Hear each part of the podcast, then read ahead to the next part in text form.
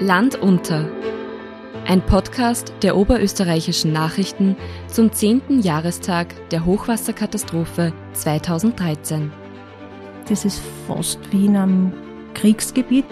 Das 13er Hochwasser ist nicht zu verstehen ohne das 2er Hochwasser. Weil es teilweise auch zu Ausfällen an Pegeln gekommen ist. Äh, und man hat, ich will nicht sagen, ein bisschen auch im Blindflug ein bisschen weiter interpretieren müssen. Nach der großen Flut des Wassers ist die große Flut der Hilfe gekommen. 400 Liter Regen pro Quadratmeter, also ein Drittel der Jahresniederschlagsmenge. Etliche Rekordpegelstände der Donau, 228 betroffene Gemeinden, davon 22 in unvorstellbarem Ausmaß. Das war die Hochwasserkatastrophe 2013, die Oberösterreich Anfang Juni heimgesucht hat. Diese Zahlen lassen sich nur sehr schwer begreifen. In diesem Podcast wollen wir deshalb das Hochwasser 2013 noch einmal nachzeichnen, in Relation setzen und vor allem mit den Eindrücken von Betroffenen wieder in Erinnerung rufen. Wie ging es den Menschen, die ihre Häuser verlassen mussten? Wie konnte es dazu kommen? Und welche Lehren hat man aus der Flut 2013 gezogen? Springen wir ins Jahr 2013. Besser gesagt, in den Mai. Er war verregnet und die ersten meteorologischen Vorboten der Flut haben sich in Mitteleuropa in den vergangenen Maitagen zusammengebraut. Über einem der trockensten Gebiete der Welt, der Sahara-Wüste in Nordafrika. Ein seltenes Scharaf-Tief zieht über Griechenland und trifft weiter nördlich auf feucht-warme Luftmassen, die vom Schwarzen Meer Richtung Zentraleuropa drängen. Experten sprechen von einer sehr seltenen Konstellation. Der damalige Chefredakteur der oberösterreichischen Nachrichten, Gerald Mandelbauer, erinnert sich. Ja, es hat kurioserweise eher schleichend begonnen und in etwa so, jetzt wenn ich da beim Fenster rausschaue, es regnet auch bei uns jetzt äh, eigentlich in diesen Maitagen permanent. Der Unterschied zu heuer? Der Regen hört nicht auf. Die Böden sind gesättigt und können irgendwann nichts mehr aufnehmen. In Polen, Tschechien und Deutschland gibt es bereits erste Überflutungen. Deshalb beginnt man sich auch in Oberösterreich zu rüsten, erzählt Josef Püringer, zu diesem Zeitpunkt Landeshauptmann und damit oberster Katastrophenschützer. Der hydrographische Dienst beobachtet natürlich sehr genau, was passiert und nicht nur bei uns, sondern vor allem auch in jenen Teilen des Auslandes, die für uns aufgrund der Flussführungen aktuell werden können. Und wir haben gewusst, vor allem von den Nachrichten aus Bayern, das kann Ärger werden.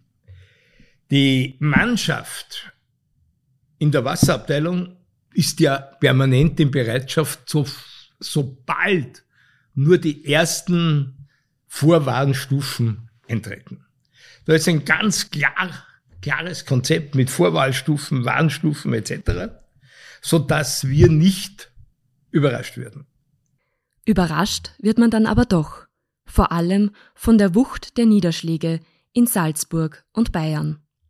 Die intensivsten Niederschläge sind in dem Bereich äh, der Salzach gefallen, ähm, beziehungsweise in der bayerischen Gegend. Das Problem war teilweise, dass die so intensiv waren, dass man dann äh, auch nicht mehr äh, genau nachvollziehen konnte, wie, wie stark das in die Gewässer dann ähm, sozusagen dieser Abfluss dann wirksam geworden ist, weil es teilweise auch zu Ausfällen an Pegeln gekommen ist. Äh, und man hat ich will nicht sagen, ein bisschen auch im Blindflug ein bisschen weiter interpretieren müssen. Aber es war halt ähm, die Informationsbasis, was dann wirklich in die Flüsse drinnen ist, schon relativ schwierig zu interpretieren, weil es äh, auch in, an der Salzach am Inn in Bayern äh, derartige Überflutungen schon gegeben hat, dass das Wasser ja gar nicht mehr im Gewässer war, sondern eigentlich schon im Vorland. Und ähm, man eben dann das mitinterpretieren musste, was da jetzt noch auf uns zukommt. Ja. Das war die Stimme von Peter Kickinger. Er ist Hydrologe beim Land Oberösterreich und arbeitet beim Hydrographischen Dienst. also in jenem Büro, in dem bei einem Hochwasser die Drähte heiß laufen. Obwohl unser Interview mit ihm seine erste Aufzeichnung für einen Podcast war, schien er sich durch unsere Fragen nicht aus der Ruhe bringen zu lassen. Und genau so eine Ruhe braucht es auch in einer Ausnahmesituation, wie sie am 1. Juniwochenende 2013 eingetreten ist. Sobald wir als Hydrologie ähm, einmal erkennen, dass eine meteorologische Situation auf uns zukommt, die äh, eventuell zu einem Hochwasser führen kann, wo auch Warngrenzen überschritten werden, treten wir einmal in Kontakt äh, in erster Linie mit, ähm, ähm, sagen wir, mit den Krisen- und Katastrophenmanagement vom Land Oberösterreich auch, wo wir einmal kurze Info geben, so schaut's aus, das könnte kommen. Man kann sich wohl nur zu gut vorstellen, dass es da hektisch werden kann. Zum Beispiel, wenn Pegel plötzlich stark ansteigen und man das nicht kommen gesehen hat, weil ein Messsystem flussaufwärts nicht mehr richtig aufzeichnet. Hektik würde ich nicht sagen, aber es ist, äh, man ist halt ständig angespannt. Also man, man handelt sich von einer Prognose zur nächsten, kaum können die Daten stimmen, äh, funktioniert das. Ähm, man bekommt schon Info Informationen von draußen auch wieder rein, äh, die man mit rein interpretiert. Äh, man ist eigentlich ständig auf 120 ähm, und das von der Früh bis am Abend. Ja, also es ist jetzt nicht so ein typischer äh, Arbeitstag, wo man um, was nicht, sieben beginnt und um 17 Uhr heimgeht, sondern es geht halt dann auch äh, prinzipiell die Nacht durch und irgendwann, wenn man mal eine kurze Verschnaufpause hat, äh, realisiert man das Ganze eigentlich dann einmal ein bisschen, bisschen mehr, aber ansonsten funktioniert man. Im Mai 2013 werden 95 Prozent mehr Regen als im statistischen Mittel gemessen. Für das erste Juniwochenende rechnet man mit 80 Litern pro Quadratmeter. Rückblickend wissen wir, es sollte fünfmal so viel werden. Erinnerungen an die Jahrhundertflut von 2002 werden wach. Das haben wir auch in den Interviews, die wir für diesen Podcast geführt haben, herausgehört. Beide Ereignisse hängen für mich unmittelbar zusammen. Also das 13er Hochwasser ist nicht zu verstehen äh, ohne das Zweier Hochwasser, äh, weil man aus dem Zweier Hochwasser in Oberösterreich meiner Meinung nach sehr viel gelernt hat. Also es wurden Dämme gebaut, es wurden Hochwasserschutzmaßnahmen äh, errichtet, es wurden Pläne umgearbeitet und äh, das 13er Hochwasser war rein von den Wassermengen her dramatischer, größer, bedrohlicher, gefährlicher. Die Schäden aber, wenn man, wenn man äh, und ich habe mir das noch einmal angeschaut. Die Schäden waren aber deutlich geringer. Ja, es war ein ganz anderes Hochwasser wie 2002, aber von der Dimension her natürlich ein großes. Wenn auch die Schäden etwa ein Viertel oder Fünftel von 2002 ausgemacht haben, aber die Tatsache, dass 2013 228 oberösterreichische Gemeinden betroffen waren, hat natürlich, sagt natürlich etwas über die Dimension. Wir wollen an dieser Stelle einen groben geografischen und chronologischen Überblick geben. In den nächsten Episoden tauchen wir dann tiefer in die Ereignisse der jeweiligen Tage ein. Nach großen Regenmengen an der Nordseite der Alpen wundert es nicht, dass die ersten Hochwasseralarmierungen aus dem Salzkammergut bei der Landesleitzentrale eingegangen sind. In der Nacht auf 2. Juni stehen zahlreiche Straßen und Ortschaften rund um Ebensee unter Wasser. Die Pegelstände von Traun, Traunsee und die Zuflüsse entwickeln sich an diesem 2. Juni besorgniserregend. Die Donau in Linz ist über die Ufer getreten, das Urveranermarktgelände ist überflutet. In Scherding zeichnet sich an diesem Sonntag bereits ab, dass es mit dem Hochwasserschutz eng werden könnte. In der Nacht auf Montag wird er überspült. 500 Menschen müssen aus ihren Häusern gebracht werden. Scherding hat uns dann insofern überrascht, weil die Wucht und die Masse des Wassers, die aus Bayern gekommen ist, eher unterschätzt wurde. Dass wir dort gleich zu Beginn äh, gewaltig ausräumen mussten, das heißt evakuieren mussten, äh, war natürlich eine Herausforderung, aber wir konnten sie meist dann rund 500 Menschen mussten evakuiert werden. Neben dem Inn weist am Montag vor allem die Donau hohe Pegelstände auf. Mit dem Wasser, das über die bayerisch-österreichische Grenze fließt, könnte man pro Sekunde vier olympische Sportbecken füllen. Das haben Berechnungen des Hydrographischen Dienstes ergeben. In Linz, Mauthausen und Grein blickt man bang die Wände hoch. Werden die mobilen Schutzvorrichtungen halten? Wird der Machlanddamm halten? Es spitzt sich auf eine Entscheidung von wenigen Zentimetern zu. Wie sich diese spannenden und bewegenden Tage genau entwickelt haben, werden wir in den weiteren Folgen in den nächsten Tagen ausführlich darstellen. Fest steht, es ist ein außergewöhnliches Ereignis, ein hundertjährliches, in manchen Gegenden sogar 300-jährliches Hochwasser. Wie das genau zu verstehen ist, beschreibt Hydrologe Peter Kickinger so. Der Hydro Hydrologe spricht eben von, von einer Jährlichkeit, also äh, von einem gewissen Wasserstand, der zum Beispiel, oder einem Durchfluss eigentlich, der nur zum Beispiel alle 100 Jahre auftritt, das wäre dann statistisch gesehen ein 100-jährliches Ereignis. Und auf der Basis rechnet man eine Statistik aus und sagt, okay, das ist so und so einzustufen. Das heißt, je höher die Jährlichkeit dann im Prinzip ist, also beim 100-jährlichen, hoffen wir halt, dass alle 100 Jahre ist. Leider ist es so wie beim Würfeln, der Sechser kommt oft einmal gar nicht und dann kommt er dreimal hintereinander. Es ist vermutlich sehr leicht zu verstehen, dass so eine Flut auch für die Medien eine große Herausforderung darstellt. Menschen suchen nach Informationen, das Interesse ist riesig, wie sich Chefredakteur Mandelbauer erinnert. Äh, ja, primär mal ganz einfach unserer Ausrichtung entsprechend äh, in einer Nahversorgerrolle aktiv. Also wir haben nachdem sie das Hochwasser nicht lange angebahnt hat, sondern eigentlich fast überfallsartig sich entwickelt hat. Ich glaube, Pegelstände ver, äh, verdrei- oder vervierfachen innerhalb weniger Stunden, haben wir so reagiert, wie man es meistens äh, dann in solchen Momenten tut. Und da gibt's viele andere Beispiele, die jetzt nicht mit Naturkatastrophen äh, in Verbindung gestanden sind, Tod von der Diana oder, oder 9-11. Also wir haben die Ärmel aufgekrempelt, haben uns zusammengesetzt und haben mal überlegt, was tun wir. Und dann hat die erste Reaktion darin bestanden, ganz massiv die Umfänge auszuweiten. Und im 13er Jahr hat es dann natürlich schon viele, viele neue Möglichkeiten zusätzliche gegeben. Äh, wir haben begonnen, äh, Nachrichten.at, also unser Portal, massiv zu bespielen. Da wurde dann perfektioniert etwas, was heute eigentlich journalistisches Gang und Gäbe ist, der Live-Ticker. Äh, und wir waren vollkommen überrascht von der Dynamik und von der, vom Umfang der Zugriffe. Die Redakteure der oberösterreichischen Nachrichten waren im ganzen Land im Einsatz, sei es in Scherding, am Traunsee, im Everdinger Becken oder in Goldwörth. Goldwörth, das ist ein Name, der untrennbar mit der Hochwasserkatastrophe 2013 zusammenhängt.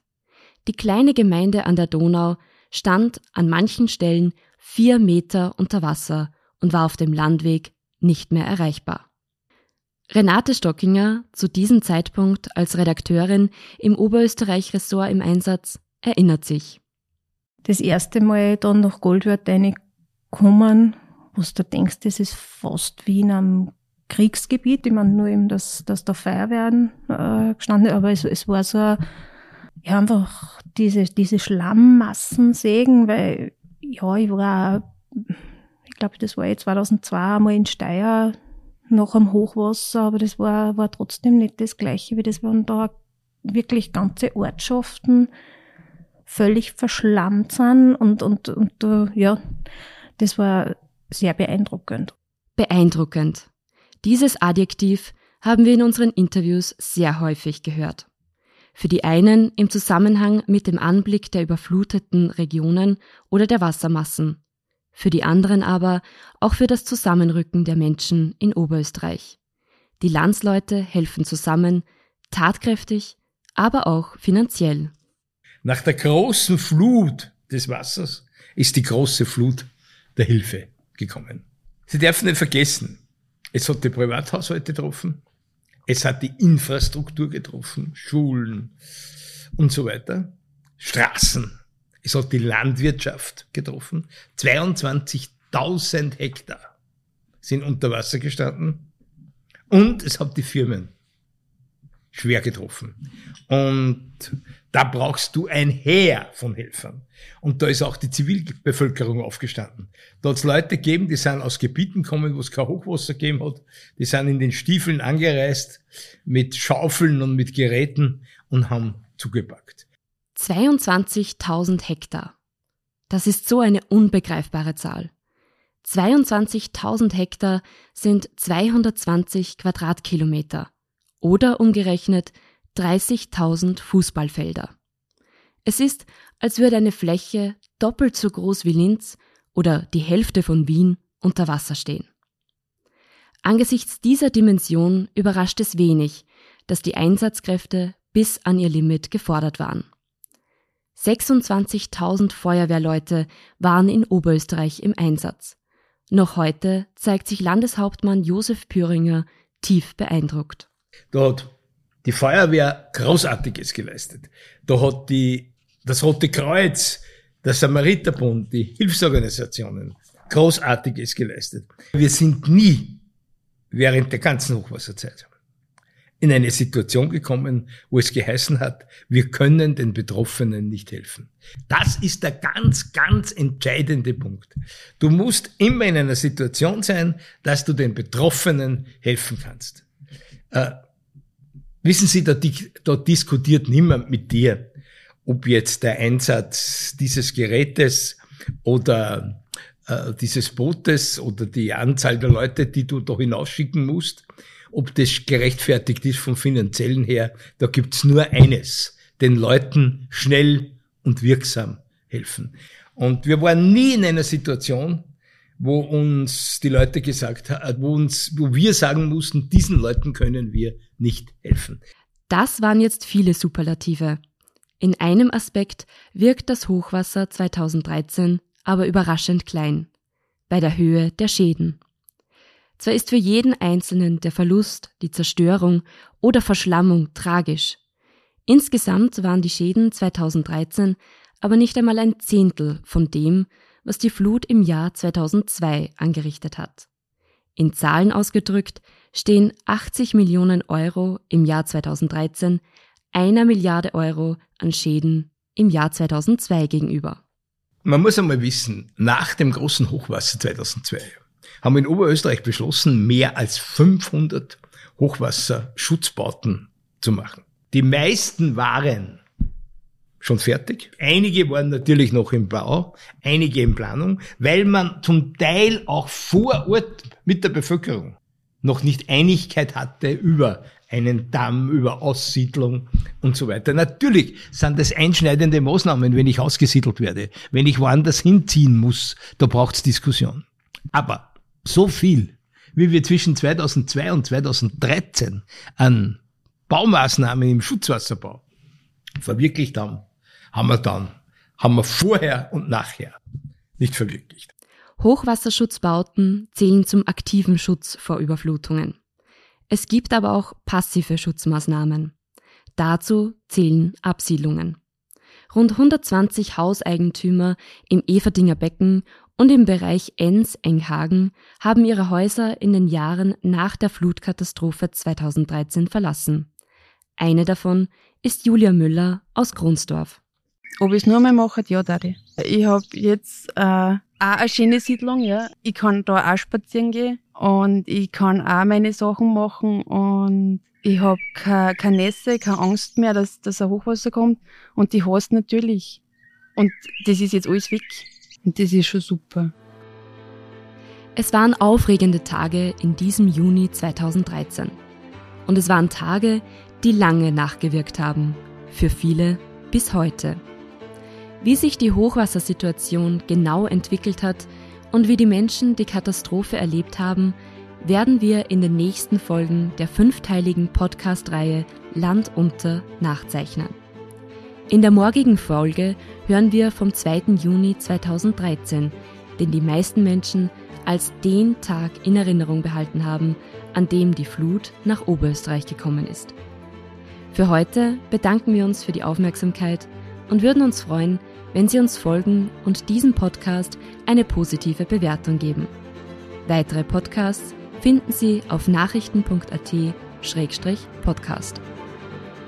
Redaktion, Interviews und Recherche Barbara Eidenberger und Markus Prinz. Produktion, Schnitt und Sounddesign Markus Prinz. Moderation Caroline Ploberger. Interviewpartner in dieser Folge waren Josef Püringer, Gerald Mandelbauer, Peter Kickinger, Julia Müller und Renate Stockinger.